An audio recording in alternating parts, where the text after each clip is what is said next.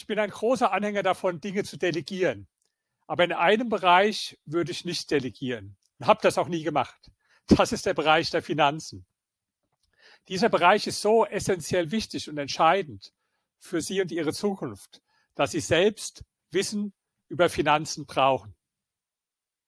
Viele Menschen sind ja so, die verlassen sich einfach auf ihren Bankberater oder vielleicht haben sie auch einen privaten Vermögensberater. Und wenn es dann gut läuft mit den Anlagen, dann sagen sie, ha, guck mal, wie clever ich war, ist doch toll, ich verstehe wirklich was vom Geld. Dann lässt man so die Rolle des Bankberaters leicht beiseite. Wenn es dann schlecht läuft, dann sagen die Leute, guck mal, der Bankberater, schrecklich, was der mir für falsche Ratschläge gegeben hat. Unglaublich. Vielleicht ziehen sie sogar noch vor Gericht und verklagen den Mann. Dabei war doch die Erwartungshaltung von Anfang an völlig unrealistisch in vielfacher Hinsicht. Der Bankberater ist ja eigentlich kein unabhängiger Berater, sondern er ist jemand, der für die Bank Geld verdienen muss. Und das tut er in der Regel dadurch, dass er Produkte empfiehlt, mit denen die Bank Geld verdienen kann. Deswegen werden Immobilien höchstens dann empfohlen, wenn die Bank vielleicht eine Immobilientochter hat, die selbst Makelei betreibt. Aber ansonsten ist eine Immobilie für einen Bankberater in der Regel totes Kapital. Kapital, das da auf Jahrzehnte gebunden ist. Und die Bank verdient ja ihr Geld in der Regel nicht mit gebundenem Kapital, außer wenn sie Geld leiht. Und da ist sie natürlich gerne dabei, dann in der Finanzierung. Aber ansonsten verdient die Bank ja Geld damit, dass möglichst viel umgeschichtet wird, immer wieder im Depot. Weil mit jeder Umschichtung, mit jeder Transaktion werden ja neue Gebühren fällig. Und dann können Sie doch auch nicht erwarten, dass der Bankberater sagt, vergessen Sie mal alle die Fonds, die unsere Bank selbst anbietet oder die Tochtergesellschaft der Bank anbietet. Ich möchte Ihnen da nicht zu raten, sondern investieren Sie doch einfach in einen günstigen ETF. Also bevorzugen Sie ein passives Investment, weil die sind sowieso besser. Nein, das wäre jetzt wirklich zu viel verlangt vom Bankberater. Der würde ja morgen noch aus einer Bank rausfliegen, weil er kein Ziel mehr erreichen würde, das ihm vorgegeben wird.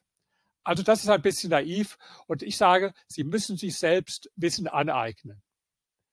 Was ich nicht verstehe, es gibt manche Menschen, die arbeiten jahrelang hart für ihr Geld. Zum Beispiel Fußballer, die trainieren und schinden sich und werden sogar verletzt und bauen dann ein schönes Vermögen auf, wenn sie wirklich sehr erfolgreich sind. Aber sie wissen nichts über Finanzen und dann delegieren sie das alles an einen Berater und es gibt so viele Fälle, wo top erfolgreiche Sportler hinterher alles wieder verloren haben und das hat viele Gründe, aber einer der Gründe ist, dass sie selbst sich nie damit beschäftigt haben, sondern es an irgendjemand delegiert haben, von dem sie glauben, dass der Ahnung hat. Aber wie wollen Sie denn den richtigen auswählen und herausfinden, wenn sie selbst überhaupt gar keine Ahnung haben von dem Thema. Das allein, das ist schon sehr schwierig. Und wie wollen Sie denn beurteilen, ob der wirklich auch die gleichen Interessen hat wie Sie? Die meisten Berater, die werden ja auf Basis äh, von Provisionen verdienen, die ihr Geld. Und da sind die Interessen dann ganz anders, ganz andere Interessen als Ihre. Weil er hat vielleicht Interesse, Ihnen genau das Produkt zu empfehlen, wo er eine höhere Provision bekommt. Das kann man dem nicht mal äh, übel nehmen. Aber ich verstehe die Menschen nicht, die dann sagen, ja, ich will die Beratung kostenlos haben, ich bin nicht bereit, dafür Geld auszugeben. Ja, das ist ja nur verstecktes Geld, was sie ausgeben, was sie nicht sehen, was dann in den Produkten sozusagen, zum Beispiel als Innenprovision, enthalten ist. Heute ist es ja etwas anders. Die Banken, die müssen Auskunft geben, wie hoch die Provisionen sind äh, und die äh, ganzen Kosten, die fällig werden. Und ich habe da auch an sich gar nichts dagegen, wenn jemand dafür bezahlt wird. Aber dann muss er auch eine bessere Leistung bringen, als wenn man zum Beispiel einen passiven Fonds, einen ETF kaufen würde. Und da ist es ja so, dass die allermeisten Vermögensverwalter eben nicht besser sind. Ganz im Gegenteil. Sie sind schlechter schon aufgrund der höheren Kosten und sie sind schlechter, weil sie halt meistens nicht in der Lage sind, den Index zu schlagen. Ich meine, nicht mal für ein Jahr zu schlagen oder für zwei, sondern dauerhaft zu schlagen. Das ist durch zahlreiche Untersuchungen belegt.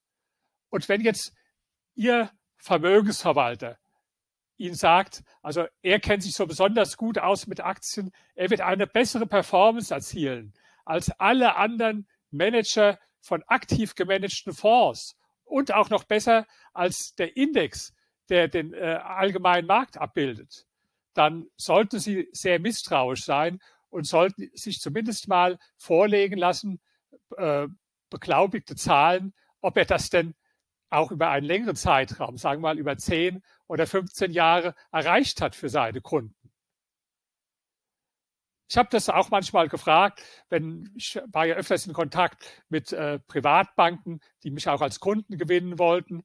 Äh, ganz teure Möbel, super nette Leute, super tolle Manieren, alte Bilder an der Wand. Aber wenn ich dann die kritische Frage gestellt habe, zeigen Sie mir doch mal einen vollständigen, testierten Beleg von der Performance, die Sie jetzt mit Ihrer Vermögensverwaltung im Vergleich zu einer geeigneten, ich betone, zu einer geeigneten Benchmark erzielt haben, dann habe ich das äh, in, der, in aller Regel gar nicht zu sehen bekommen.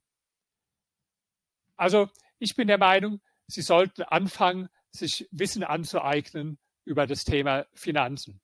Es gibt heute so viele Informationsquellen, auch unabhängige Informationsquellen. Ich bin zum Beispiel ein großer Fan von den Büchern von Gerd Kommer, der tolle Bücher geschrieben hat zum Thema Investmentfonds. Und natürlich habe ich auch selbst eine Reihe Bücher zum Thema geschrieben, wie zum Beispiel Reich werden und bleiben. Und am Ende ist es gar nicht so schwer und so kompliziert, wie die meisten Menschen meinen. Denn es gibt zwar unzählige viele Produkte, aber am Ende lässt sich alles eigentlich überwiegend auf drei Anlageformen reduzieren. Das sind Aktien, das sind Anleihen, das sind Immobilien. Das, vor allen Dingen über diese drei äh, Segmente sollten sich Wissen aneignen. Solides Wissen, so dass sie auch sich überhaupt mit einem Berater, den sie dann vielleicht doch zu Rate ziehen, darüber kompetent unterhalten können. Ich glaube aber, sie werden feststellen, dass sie keinen Berater brauchen um einen äh, weltweit investierenden ETF zum Beispiel zu kaufen, der in einen breit angelegt in den Aktienmarkt der ganzen Welt anlegt, da brauchen Sie doch keinen Berater. Und bei Immobilien, da sind Sie sowieso äh, mit einem Berater in der Regel falsch. Klar, Sie brauchen einen Makler, der Ihnen die Immobilie besorgt und verkauft, aber die Investmententscheidung, die kann Ihnen doch der Makler nicht abnehmen. Das ist doch genau, wenn Sie erwarten vom, äh, Sie gehen zum Friseur und fragen den Friseur, äh, ob er meint, dass sich die Haare schneiden lassen sollen. Da wird er doch auch nicht sagen, nee, ist alles in Ordnung, gehen Sie wieder nach Hause. Auch nichts gegen Makler. Ich war selbst auch zeitweise in meinem Leben immer wieder als Makler tätig. Aber ich habe doch nicht den Kunden vorgetäuscht, dass ich sie ganz neutral und objektiv beraten würde. Das wäre doch unehrlich, wenn man das tut. Also, fangen Sie heute an, eine wichtige Entscheidung zu treffen, vielleicht eine der wichtigsten Entscheidungen in Ihrem Leben.